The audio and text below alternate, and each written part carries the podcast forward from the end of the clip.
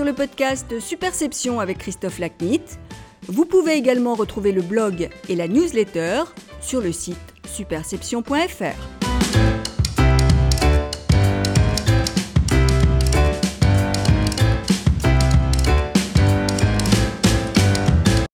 Bonjour, je suis ravi de vous retrouver pour ce nouvel épisode du podcast Superception. Aujourd'hui, mon invité est Franck Louvrier, président de Publicis Evans et ancien conseiller en communication de Nicolas Sarkozy. En cette période riche en scrutins électoraux, l'essentiel de notre conversation est logiquement consacré à la communication politique, même si nous abordons quelques instants le nouveau métier de Franck au sein de Publicis.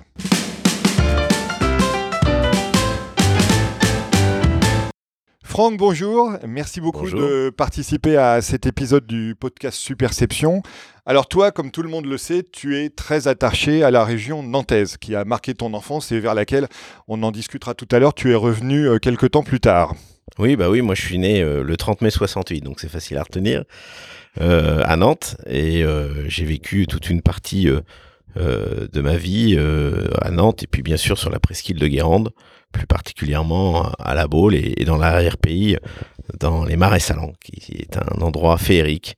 Je suis pas là pour faire la promotion, mais étant donné que je suis, quand même. Étant donné que je suis vice-président en charge du tourisme à la région des Pays de la Loire, c'est vrai que ça fait partie de, de ces lieux assez féeriques entre terre et mer, euh, avec euh, des gens euh, qui à la fois euh, savent euh, travailler la terre, mais aussi savent travailler euh, sur la mer. Et, donc, c'est, c'est un milieu assez fantastique. Alors, qu'est-ce qui a marqué ton enfance et, ton adolescence? Et ensuite, qu'est-ce qui t'a amené à faire le choix de diriger tes études vers le, droit et les sciences politiques? En fin de compte, ce qui m'a amené sans doute à, à travailler dans le métier de conseil, parce que la réalité, c'est que c'est un métier de conseil, le conseil en communication. C'est sans doute le métier de mon père. Mon père a été euh, l'un des pionniers euh, du conseil en recrutement. Dans les années 70, il, avait créé euh, une agence, on n'appelait pas ça encore à l'agence, on appelait ça un cabinet de recrutement qui était Capfort. et ce cabinet de recrutement faisait partie des premiers cabinets qui étaient en charge de recruter des cadres des cadres supérieurs dans les entreprises régionales, mais aussi des entreprises nationales. Et sans doute ce métier de conseil, c'est-à-dire de prendre du temps avec les gens pour essayer de comprendre leurs problématiques, c'est un peu ça, euh, m'a assez passionné et j'ai trouvé que euh, il y avait sans doute des voies. Alors moi, je me suis orienté vers le conseil, pas en recrutement, mais en communication. Mais euh, c'est vrai que c'était plutôt les premières de supporters finalement. Oui aussi, hein, ce qu'il en faut. Mais non, mais au-delà de ça, voilà. Donc c'est pour ça que j'ai commencé par le droit parce que le droit, en fin de compte, c'est quand même une formation généraliste et un jour ou un autre dans votre vie, vous avez toujours besoin d'un peu de droit. Et puis ensuite, je suis parti euh, faire une école de commerce parce que je pense que c'est important de savoir euh, gérer, savoir marketer, savoir compter. Euh, ça fait partie aussi des, des formations de base. Et, donc voilà, et puis c'est à partir de ce moment-là que je me suis engagé dans les métiers de la communication la communication politique d'abord, et puis ensuite la communication euh, corporate. Donc à partir de ces études, tu es, euh, dont certaines se sont déroulées à Paris, tu es revenu ensuite en Loire-Atlantique pour commencer ta carrière dans le milieu politique auprès d'Elisabeth Hubert. Oui, oui, j'ai toujours été attaché euh, à mon territoire. vous savez, il n'y a pas beaucoup de vrais Parisiens en Paris quand ils y travaillent. Moi, j'ai été toujours attaché à, la Baule, à la presqu'île de Guérande, à Nantes. Et, cet univers-là euh, euh, m'a toujours... Euh, en fin de compte, je suis comme les marins, j'ai besoin de mon port d'attache. Et mon port d'attache, c'est cet endroit. Et, donc voilà, et ça le sera toujours toute ma vie.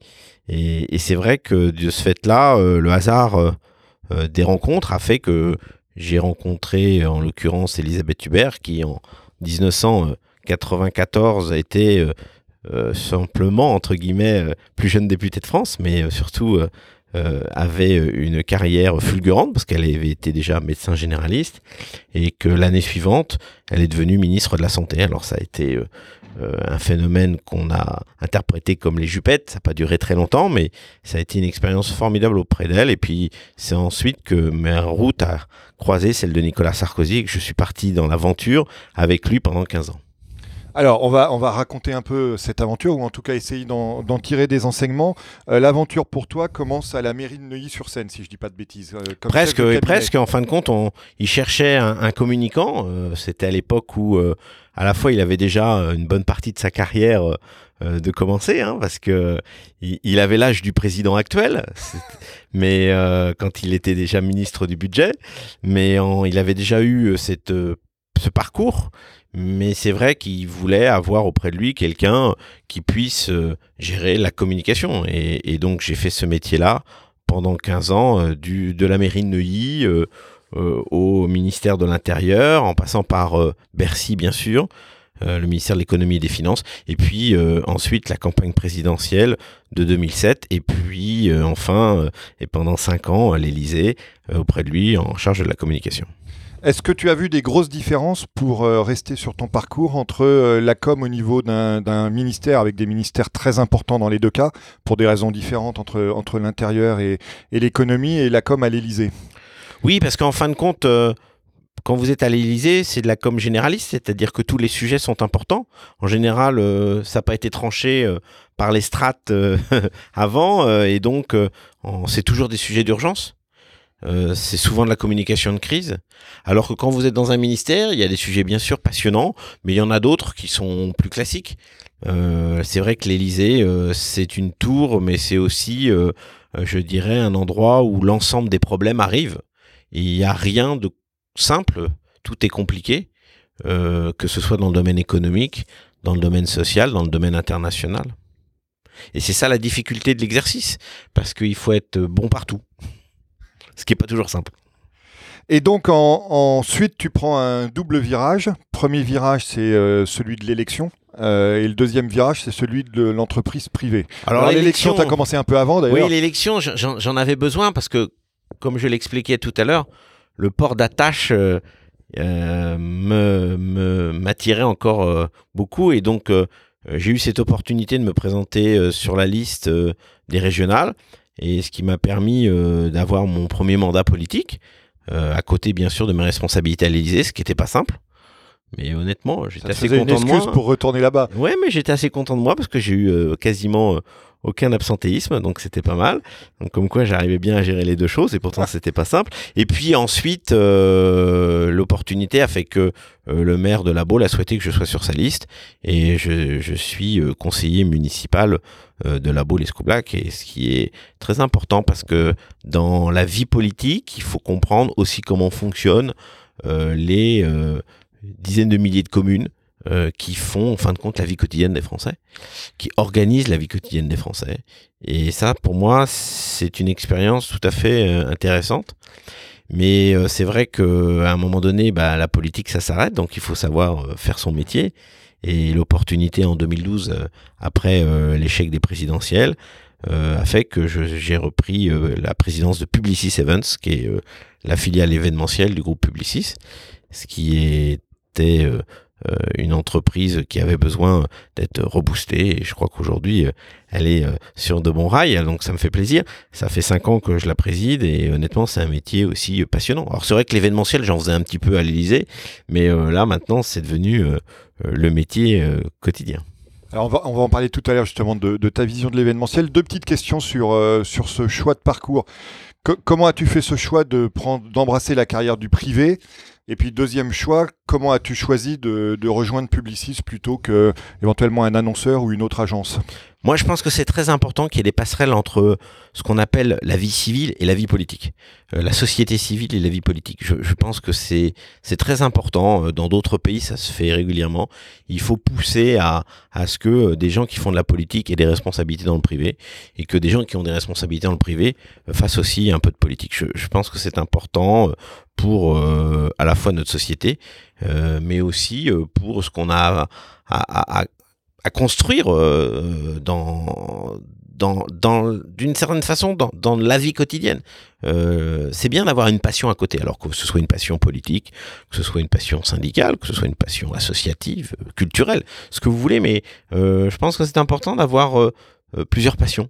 Euh, puis la vie est assez courte pour pas ne faire qu'une seule chose. Donc voilà. Donc c'était c'était vraiment un, choix penser et, je dirais même assumer totalement. Et puis le fait est, c'est que ma rencontre avec Maurice Lévy, qui est un homme vraiment formidable, j'ai tout de suite apprécié à la fois son, son sens du management. c'est quelqu'un qui s'est arrivé straight to the point, euh, directement euh, à l'objectif, euh, droit au but. Et ça, c'est important. Et pour gérer une entreprise aussi importante que Publicis, plus de 90 000 personnes, je pense que il fallait un homme d'exception et un homme exceptionnel. Il en a un. Et il a même trouvé son successeur. Donc c'est ça qui est génial. Au cours de ce parcours, quelles sont les, les valeurs personnelles ou professionnel, les deux se rejoignant euh, naturellement, que tu as développé et que tu essayes aujourd'hui de mettre en œuvre, dans, particulier dans ton management bah, Moi, je pense d'abord, la, première chose, c'est qu'il faut, de la disponibilité. Disponibilité à l'endroit de ses clients, parce que euh, vos clients, euh, ils ont besoin de vous à tout moment. Puis disponibilité à l'endroit de ses collaborateurs. parce qu'il faut, ils veulent de l'écoute, ils veulent construire avec vous. Euh, et ça, c'est important. Et puis, euh, il faut aussi euh, de la disponibilité dans sa vie, c'est-à-dire que pouvoir se créer des espaces de temps personnel, des espaces de temps mort, entre guillemets, pour pouvoir aussi assumer la pression qui existe, qui est la pression professionnelle, qui est la pression des responsabilités. Et donc voilà, donc je pense que la première chose qu'il faudrait mettre dans la tête d'un jeune qui arrive euh, euh, tout fou, tout flamme dans cette profession, c'est de dire attention, euh, il faut être disponible. Et puis après, il y a, d'autres qualités, bien sûr. je pense que l'écoute est essentielle parce que vous ne faites rien sans écouter les autres et sans travailler avec eux. Il n'y a pas de réussite, bien sûr, individuelle sans qu'elle soit collective. Et ça, on le voit aussi bien dans le monde de l'entreprise que dans le monde politique. Et que si vous voulez bien réussir, il faut à tout prix euh, vous mettre euh, toujours en position de team, jamais seul. la réussite individuelle, elle n'existe pas. Alors, on va aborder maintenant, Franck, la, partie consacrée à la vision de ton métier, avec euh, un début évidemment consacré à la communication politique. Première question, tu as euh, œuvré dans ce domaine sur quasiment une vingtaine d'années, une petite vingtaine d'années, j'en rajoute quelques-unes, sur euh, une période qui a été la plus mobile et la plus révolutionnaire en termes de, communication et d'écosystème médiatique. Donc, je voulais avoir ton regard sur les principales évolutions que tu as observées entre donc 95 et 2012 pour, euh, pour faire simple, et surtout sur l'impact de ces évolutions en matière de communication et ou de médias sur la vie politique, sur le processus d'élection, puis après sur le processus de mise en œuvre du pouvoir. Bien sûr, d'abord, il y, a deux choses qu'il faut dissocier, et vous le faites particulièrement, c'est qu'il y a la conquête du pouvoir, tu me vous vois alors, bon, alors je te tutoie. voilà. Comme on fait une interview, euh, je m'institutionnalise. J'ai tort. Bon, allez, je te tutoie. Euh, il y, a deux choses qu'il faut bien dissocier. D'abord, il y a euh, la conquête du pouvoir et l'exercice du pouvoir. Ce sont deux périodes qui n'ont rien à voir. Euh, qui sont complémentaires bien sûr parce que l'une n'est pas sans l'autre, mais euh, qui, qui, ne sont pas du tout la même approche. Ça c'est la première chose. Euh, la deuxième chose c'est que la révolution dans cet univers qu'est la communication politique et la digitalisation. pour vous prendre une petite anecdote, vous citez une petite anecdote, en, 19, en 2002 quand on est arrivé à l'Élysée, il y avait une personne qui s'occupait euh, du site internet élysée.fr. Je pense que c'était peut-être euh, ce poste-là qui était réservé avant pour celui qui s'occupait du Minitel. C'était pas il y a très très longtemps, mais c'était en 2002. Et quand j'en suis parti euh, quelques années après, il y avait plus de personnes qui s'occupaient de la stratégie numérique que des relations presse. c'est ça le vrai bouleversement, c'est-à-dire que quand vous euh, exercez ces responsabilités, aujourd'hui, vous êtes 24-24, vous êtes en communication de crise permanente, euh, quand parfois euh, il faut porter un jugement sur les qualités de communicants de certains hommes ou femmes politiques, mais en l'occurrence d'hommes politiques, je dis toujours que dans la communication, c'est comme la chirurgie, il y a plusieurs métiers il y a euh, la chirurgie de guerre, puis il y a la chirurgie esthétique. Et ben dans la communication, c'est un peu pareil. Il y a des spécialisations. Et il faut pas euh, mettre tout euh, sous le même chapitre. Euh, c'est un métier qui s'est totalement professionnalisé, euh, qui s'est même, euh, je dirais, digitalisé, ubérisé, et, d'une certaine façon, il y a des métiers.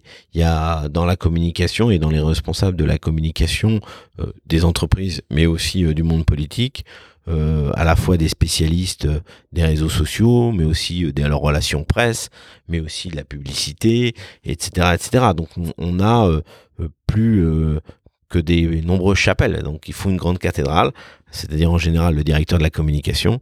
Mais euh, la réalité de tout ça, c'est que c'est plein de métiers et dont il faut être, euh, avoir des spécialistes dans tous les domaines.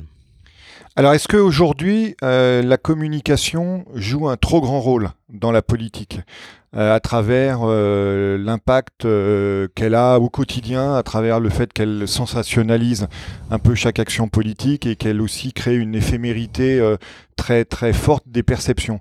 Est-ce qu'on n'arrive pas à un moment où il faut se poser la question il faut, il faut jamais regretter le monde dans lequel on est. C'est une réalité. vous n'allez pas euh, vous euh, regrettez qu'aujourd'hui il y ait des réseaux sociaux, on peut pas regretter aujourd'hui qu'un homme politique puisse s'adresser à des millions de Français beaucoup plus facilement qu'à l'époque d'Aristide Briand. Euh, vous pouvez pas regretter aujourd'hui de pouvoir émettre des messages avec une puissance démultipliée. Donc non, non, c'est une réalité. Mais par contre, il, faut savoir s'y adapter. Et ça, c'est très important. si vous n'êtes pas adapté à ça, vous risquez euh, d'avoir de faire des erreurs. Alors, c'est pas l'alpha et l'oméga la communication, mais c'est une voie indispensable. Euh, voilà, euh, si vous n'êtes pas capable de maîtriser ces métiers, vous risquez pas de pouvoir arriver à vos fins politiques. et c'est le même cas pour le monde de l'entreprise. Hum, le rôle du directeur de la communication, maintenant, il est de plus en plus dans les comex, et heureusement, ça prouve que on a perçu l'importance euh, de la communication dans les responsabilités, qu'elles soient euh, euh, dans le monde de l'entreprise ou dans le monde de la politique. L'un des grands problèmes justement que doivent gérer les, communicants en politique ou en entreprise est la, conjugaison du temps court et du temps long. Or, le temps court prend de plus en plus d'importance du fait de l'importance croissante notamment des réseaux sociaux. Donc, je voulais savoir à partir de ton expérience, notamment à l'Élysée, comment tu arrivais à conjuguer euh, l'urgence du quotidien avec la construction d'un récit euh, sur la durée bah, En fin de compte, le temps court doit intégrer le temps long. Le temps court construit le temps long. C'est ce qu'on appelle d'une certaine façon le storytelling. C'est-à-dire la maîtrise du temps court permet de gérer le temps long. C'est penser qu'on peut gérer d'un côté le temps court et, de l'autre le temps long, on fait déjà une erreur d'approche. Euh, la communication, c'est une succession de temps courts qui doivent avoir une cohérence sur le long terme. Et construire un temps long. exactement. Et c'est ça, en fin de compte. Euh, alors, bien sûr, il ne faut pas euh, euh, se faire assommer par le temps court, ce qui a été un peu le cas de certains candidats pendant lors du premier tour de l'élection présidentielle, parce que ils sont aperçus qu'en fin de compte, il n'y avait pas que le court terme qui comptait, c'était aussi le moyen terme. Et c'est l'image que vous pouviez donner de votre action ou de votre réaction par rapport au temps court qui faisait votre histoire. Euh, et c'est ça euh, la communication d'aujourd'hui. Et c'est le cas aussi bien euh, dans des entreprises qui sont sous pression permanente de la médiatisation, il y en a de plus en plus, comme bien sûr un homme ou une femme politique qui a des responsabilités nationales. Là, en l'occurrence, c'est en permanence. Est-ce que la multiplication et l'accélération des médias obligent aujourd'hui un chef de l'exécutif à avoir une communication forte et euh, relativement importante en termes de régularité. Euh, il faut relire euh, Pilan. Et quand on relit Pilan, il y a eu une seule interview vraiment très riche en la matière. il n'a jamais été le théoricien de l'absence. Il n'a jamais été le théoricien du fait qu'il fallait disparaître un moment pour mieux créer euh, je dirais, euh, le désir. Pas du tout. Lui, il a été le théoricien, quand on relit bien ce qu'il dit, des rythmes et des changements de rythme. C'est pas pour ça qu'il fallait déconnecter euh, de l'onde médiatique. il part du principe que les rythmes doivent être variés pour permettre justement de pouvoir accélérer ou ralentir. Mais il n'est jamais parti du principe qu'il fallait totalement disparaître. Son interprétation est très claire, c'est qu'il y a des variations de rythme et il faut chercher les variations de rythme. En fin de compte, il dit très clairement que la communication, c'est comme un métronome. Euh, et donc, euh, il faut gérer de temps en temps des accélérations ou des ralentissements. Mais euh, penser qu'il faut être absent du champ médiatique pendant un moment, ça, c'est un peu une interprétation, je dirais, erronée de ce qu'il a écrit. dans la revue, c'était le débat, si ma mémoire est bonne.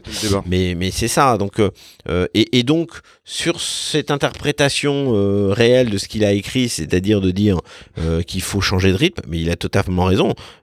c'est le cas pour tous ceux qui sont sous pression euh, médiatique permanente, euh, vous pouvez pas vous permettre bien sûr d'être en, réaction en permanence et qu'il faut savoir à un moment donné euh, bouger la variation du volume pour permettre d'attirer l'attention de façon différente. Les réseaux sociaux aujourd'hui amènent aussi à une personnification du pouvoir plus forte que jamais. Euh, comment penses-tu que euh, les leaders vont pouvoir euh, gérer cet enjeu? D'abord, je pense que plus le message est incarné, plus la communication gagne en crédibilité. L'incarnation, c'est essentiel. parce que il n'y a pas pire que des messages qui sont adressés de façon anonyme. J'ai connu ça quand je suis arrivé au ministère de l'Intérieur, pour prendre cet exemple, où en fin de compte, jamais le directeur de la police nationale, le directeur euh, des services secrets euh, communiquaient. Euh, on était un peu au début de la communication de certains préfets et encore, fallait vraiment les pousser euh, pour qu'ils puissent intervenir. Ce qui était une erreur, parce qu'un message qui n'est pas incarné par un homme, mais seulement par une administration, ne peut pas être percutant. Et c'est ce qu'on a fait, c'est qu'on a vraiment euh, poussé à, lors des décisions importantes, à avoir euh, le directeur de la police nationale, euh, le directeur des, services, assumer les décisions. Ce sont des décisions qui concernent les Français. C'est normal que ce ne soit pas uniquement le ministre qui les assume, mais que ce soit aussi les collaborateurs de haut niveau qui sont autour de lui pour pouvoir les expliquer euh, pouvoir démultiplier le message. Donc euh, il faut surtout euh, prendre en compte ça parce que ça c'est essentiel. Plus le message est incarné, plus il est percutant. Et, les réseaux sociaux vous, vous, permettent ça. Les réseaux sociaux, par exemple, pour le monde politique, c'est formidable. jamais un homme politique ou une femme politique locale pouvait autant s'adresser à ses concitoyens. Il avait la chance parfois d'avoir une ou deux lignes dans la presse régionale. Aujourd'hui, grâce au blog, euh, grâce euh, aux réseaux sociaux, euh, grâce à Facebook, à Twitter éventuellement, il peut rendre compte de ce qu'il a à faire, il peut s'adresser à l'ensemble des personnes qui lui ont fait confiance pour dire voilà ce que j'ai fait aujourd'hui, ce que je ferai demain, etc. Et ça, c'est vraiment un atout formidable pour ceux qui souhaitent avoir une expression à l'extérieur de l'endroit où ils se trouvent. Le rythme, toujours dans le, même domaine par rapport à l'évolution euh, des médias, l'évolution des médias accélère énormément le rythme de communication. Comment penses-tu qu'on peut faire coller le rythme de communication et le rythme des réformes dans un, quand, on est dans un exécutif, sachant qu'il y a là-dessus plusieurs approches avec ceux qui préfèrent euh, avoir quelques réformes prioritaires, d'autres attaquer les réformes de plus de, plus de front? C'est une excellente question. Euh, je pense que, et ça a été le cas pour Nicolas Sarkozy, il faut mieux porter euh, plusieurs réformes à la fois plutôt que s'axer sur une réforme importante l'une après l'autre. Pour la simple et bonne raison, c'est que la pression du même coup euh, est, est, beaucoup plus euh, diluée si vous êtes sur un front de réforme au pluriel plutôt que sur une seule. Donc, et là, en l'occurrence, la communication est aussi plus simple. Euh, parce qu'il est toujours plus... À condition d'avoir un récit global qui permet de réunir l'ensemble. Mais euh, ce qu'il faut euh, rappeler quand même, c'est que le temps est réduit, le temps s'accélère, le temps il est réduit parce que le mandat par exemple présidentiel est passé de 7 à 5 ans, le temps s'accélère parce que c'est en permanence euh, des réactions sur l'ensemble des télévisions de chaînes d'information continue ou sur les réseaux. Donc tout ça fait que euh, vos réformes, faut les passer vite et euh, je dirais de façon frontale et, et pas uniquement l'une après l'autre. Est-ce que la capacité que donnent les réseaux sociaux à créer des communautés très simplement, communauté d'intérêt, communauté d'origine, communauté de croyance, etc., ne pousse pas à une dynamique euh, implicite euh, progressivement de décentralisation je ne sais pas si c'est un phénomène de décentralisation, mais en tout cas, c'est un phénomène d'expression globale. Oui, peut-être de déconcentration, mais enfin, enfin, ça permet surtout euh, à chacun de pouvoir s'exprimer comme il l'entend. Euh, la- la- les réseaux sociaux et Internet, ça a permis deux choses. Ça a permis d'abord l'expression de chacun, et ça a permis euh, l'encyclopédie universelle.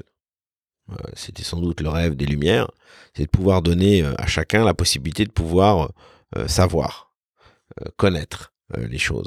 Maintenant, vous tapez votre mot-clé euh, sur votre moteur de recherche et vous avez immédiatement la définition euh, euh, du mot que vous recherchez ou, ou le contexte dans lequel vous êtes. C'est formidable, c'est ce que souhaitait sans doute Diderot euh, et, et- et tous ses amis, et, et on a réussi à ça grâce euh, notamment euh, euh, à Internet. Et, et donc cette, cette force de démultiplication, elle est aussi essentielle parce qu'elle permet euh, de pouvoir s'adresser à beaucoup de monde. La presse est un intermédiaire indispensable parce que c'est le professionnel qui filtre la qualité de l'information. Sauf qu'aujourd'hui, euh, euh, le président de la République, il peut s'adresser directement en français sans passer par les journalistes. Et d'autant plus aujourd'hui qu'il y a quelques années. Donc euh, cette absence de filtre, regrettable ou pas regrettable, mais cette absence de filtre, il est réel. Et aujourd'hui, un président peut s'adresser facilement à l'ensemble de la population française. Alors ça, ça, ça a un côté aussi négatif. Hein. C'est le fait que euh, plus vite. Parce que plus vous adressez à un monde, bah, plus euh, votre message il est répété et, et- plus euh, on, souhaite qu'il change. En tout cas, qu'il euh, se modifie avec le temps. Donc, euh, euh, il y a une usure plus vite des hommes politiques, du fait notamment de cette force que leur donnent les réseaux sociaux. Dernière question sur la, sur la communication politique. Quel est le dirigeant politique étranger dont la communication euh, t'intéresse ou t'a intéressé, sachant que euh, essa- essaye de pas remonter trop loin pour qu'on parle d'un dirigeant qui a évidemment été euh, impacté par Ah la bah, je révolution vais- numérique. Je, je- vais, je vais vous dire très, très simplement, je vais te le dire euh, de façon directe. C'est pas pour ça que j'apprécie ce qu'il fait et ce qu'il est, mais c'est Donald Trump. Parce que Donald Trump, il a compris une chose, c'est que c'est sans doute celui qui a la force la plus euh, euh, incroyable en matière de réseaux sociaux euh, et qu'il communique directement euh, sur Twitter à l'ensemble de la population mondiale. Et il a compris que, euh, en fin de compte, euh, c'était un outil pour lui euh, qui était euh, tout à fait euh, euh, réactif, euh, puissant du fait qu'il est président des États-Unis, et, et en plus euh, qui pouvait euh, lui permettre d'être protégé de toute critique, en tout cas euh, directement ou indirectement, c'est sans filtre. Maintenant, est-ce que c'est bien? Ça, c'est un autre débat. Mais c'est une réalité, et, et- c'est triste à dire, mais c'est sans doute le président le plus euh, 4.0 aujourd'hui, en tout cas l'un des plus 4.0 de la planète. Oui, et d'ailleurs, et dont le compte Twitter influence largement la couverture médiatique, du coup. euh, Mais bien sûr, c'est ça qui est très intéressant. On va passer maintenant à ta vision de, de ton rôle de patron d'agence. Première question à ce sujet. Quand tu es passé de la sphère politique à, à l'entreprise privée, qu'est-ce qui a été le plus difficile euh, pour toi en termes d'adaptation et, et de changement de, de rôle et de mission? Bah, la difficulté, c'est que je suis passé d'un client à plusieurs. J'avais un client qui était le président de la République, qui est pas, pas un, petit client, mais euh, là, j'en avais plusieurs. J'avais plusieurs présidents de la République, et, donc euh, c'est beaucoup plus difficile. Parce que euh, quand vous en avez un seul, bah, vous vous occupez de lui matin, midi et soir. Quand vous en avez plusieurs, il faut savoir vous se démultiplier. Donc c'est ça la plus grande difficulté. Après le reste, le métier et les métiers sont assez proches, s'apprennent, se con- d'une certaine façon peuvent être comparés. Euh, et puis euh, on a des équipes formidables chez Publicis. Euh, moi j'ai des collaborateurs d'exception sur lesquels je peux m'appuyer. Mais c'est vrai que la vraie différence, c'est le nombre de clients. Alors, à contrario, quels sont les aspects de ton expérience en communication politique qui t'ont permis d'apporter un œil neuf et une perspective nouvelle à la fois à tes clients et à Publicis? Bah, je pense une forme de distance à l'endroit de la pression. Euh, parce que la pression, on en a à l'Elysée. Euh, dans l'événementiel aussi. C'est sans doute un des métiers euh, où il y a le plus de pression sur les collaborateurs. Mais le fait est, c'est que ayant euh, été passé à la machine à laver de la pression permanente, euh, arrivant ici, euh, j'avais le sentiment que la pression était relative. Donc voilà, c'est un peu ça, oui. Je pense que c'est sans doute la, la, chose que l'on apprend le plus à gérer dans mes responsabilités précédentes. C'est de savoir faire son travail tout en étant un peu distant à l'endroit de la pression et de l'énervement quotidien. Question complémentaire des deux précédentes, euh, quelles sont euh, les choses que la communication politique et la communication d'entreprise peuvent apprendre l'une de l'autre? Bah, C'est des univers de plus en plus semblables. Euh, c'est des univers de plus en plus semblables. Aujourd'hui, je dirais qu'on pourrait utiliser cette signature. La question n'est pas savoir si ça va savoir, mais quand est-ce que ça va savoir? Ça s'applique aussi bien au, monde politique qu'au monde de l'entreprise. Euh, et vous avez beau participer à des réunions les, plus confidentielles ou les plus secrètes possibles, euh, vous savez toujours qu'à un moment, ça euh, les choses sont à gérer. Alors est-ce que ça se gère dans les 2 heures, les 24 heures, les 48 heures ou l'année? C'est autre chose. Mais, mais c'est une réalité, c'est un point commun indéniable. C'est la raison pour laquelle il faut que l'ensemble des entreprises puissent se doter euh, à la fois de professionnels et d'outils afin de répondre euh, aux situations auxquelles elles peuvent être confrontées. Euh, et je dirais la deuxième signature, c'est de dire préparation difficile, guerre facile.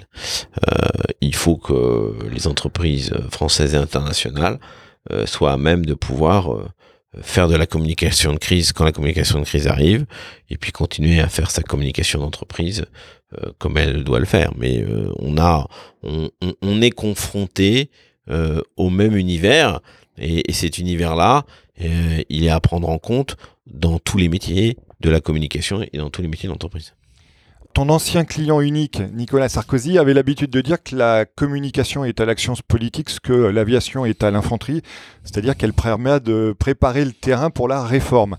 Est-ce que tu lui attribues le même rôle dans la communication d'entreprise? Oui, quand je dis préparation difficile, guerre facile, c'est à peu près la même chose. C'est-à-dire que euh, je pense qu'il n'y a pas euh, une approche différente. Euh, il y a des outils qui peuvent être différents, bien sûr. vous pouvez pas utiliser la publicité, par exemple dans le monde politique. Euh, et c'est vrai que ça c'est compliqué. Euh, vous pouvez difficilement utiliser le fact-checking dans le monde de l'entreprise. Encore que maintenant on utilise même la publicité comparative, mais elle n'est pas tellement utile en fait. Mais voilà, parce que il y a aussi un respect à l'endroit de ses concurrents. Euh, qui peuvent être à un moment ou à un autre euh, aussi, euh, pourquoi pas, vos clients, ou en tout cas, voilà, c'est un univers peu... Donc voilà, on est, on est dans un, contexte où les outils ne sont pas toujours les mêmes, mais les problématiques sont les mêmes.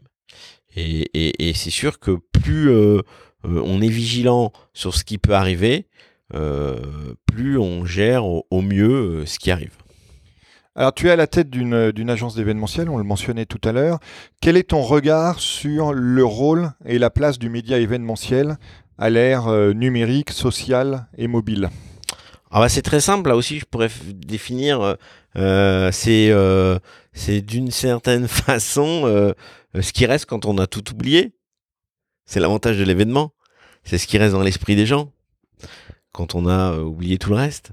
L'événementiel est, devenu sans doute euh, euh, le média, ou en tout cas l'un des médias les plus puissants, parce qu'il crée du contenu. Et quand vous êtes créateur de contenu dans un univers digital et de chaîne d'information continue, euh, vous êtes les rois du monde. Parce que c'est ce que veulent les gens. Ils veulent du contenu pour nourrir à la fois les réseaux sociaux, pour nourrir euh, les chaînes de télé, pour nourrir euh, leur quotidien, leur blog, etc. Et, l'événement est un apporteur de contenu. Euh, et en plus, l'événement, il a un retour sur investissement qui est très intéressant parce que quand il est bien géré, on l'utilise avant, pendant et après. Et, donc de ce fait-là, sa rentabilité est optimum. Tu as travaillé donc de très nombreuses années auprès de, de Nicolas Sarkozy. Je voulais te demander qu'est-ce que tu as retenu de, ce, de cette relation de travail en termes de préceptes de management que tu peux appliquer aujourd'hui que tu manages des équipes euh, importantes Rien n'est laissé au hasard, tout doit être euh, lié à la perfection. Je, pense que euh, quand vous êtes très préparé, vous gérez bien les imprévus. Quand vous n'êtes pas préparé, vous gérez mal les imprévus. Préparation difficile, guerre facile. Exactement. Et, et je pense que dans un univers comme l'événementiel, euh, où euh, c'est 100% de réussite en termes de production, il n'y a même pas de débat là-dessus, euh, et ben vous devez tout préparer pour permettre de pouvoir être le mieux euh, réactif possible. Et, et, et, vraiment, ça a toujours été le cas du travail avec lui, c'est que euh, on travaillait beaucoup. Et euh, même si parfois il y avait de l'improvisation, au moins cette improvisation partait d'un travail réel.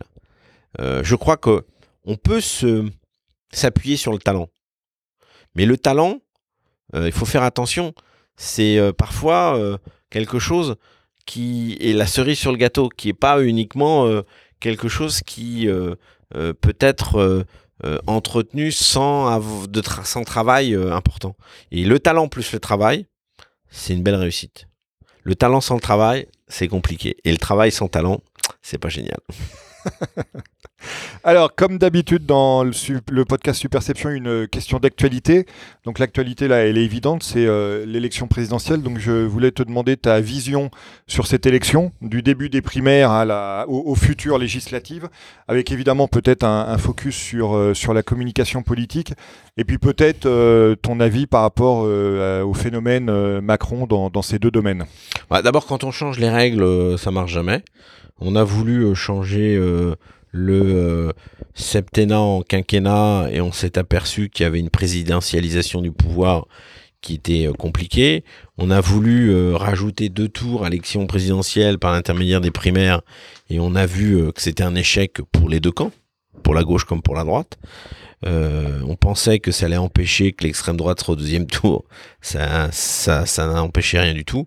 Donc ça, c'est une première chose. Je pense que il faut jamais changer les règles. Il faut essayer plutôt de s'y adapter et, et, et, pouvoir être très performant par rapport aux règles existantes. Ça, c'est une première chose. Et puis euh, sur Macron, euh, belle start-up. Euh, maintenant, euh, la difficulté, c'est euh, c'est comment va-t-il pouvoir arriver à prendre des décisions. C'est pas parce que là, le, le, parcours individuel est réussi que le parcours collectif a performé. Et, et c'est ça le challenge. Et comment regardes-tu sa communication? Moi, mon sentiment, c'est que il a fait une communication qui était adaptée euh, par rapport euh, au contexte dans lequel il était. Euh, mais j'aurais juste un conseil à, apporter, c'est de dire attention, la conquête du pouvoir, c'est pas l'exercice du pouvoir. Et euh, je suis bien placé pour le dire. Euh, je pense que c'est pas du tout la même chose, c'est pas le même exercice, euh, et que la conquête du pouvoir, on peut la réussir. L'exercice du pouvoir, ça demande beaucoup d'expérience. Et donc là, le challenge, la barre est haute. Eh ben écoute, c'est sur ces mots, euh, Franck, que nous allons euh, conclure cette interview euh, à laquelle je te remercie d'avoir bah, participé. Merci, merci c'était très sympa. À bientôt.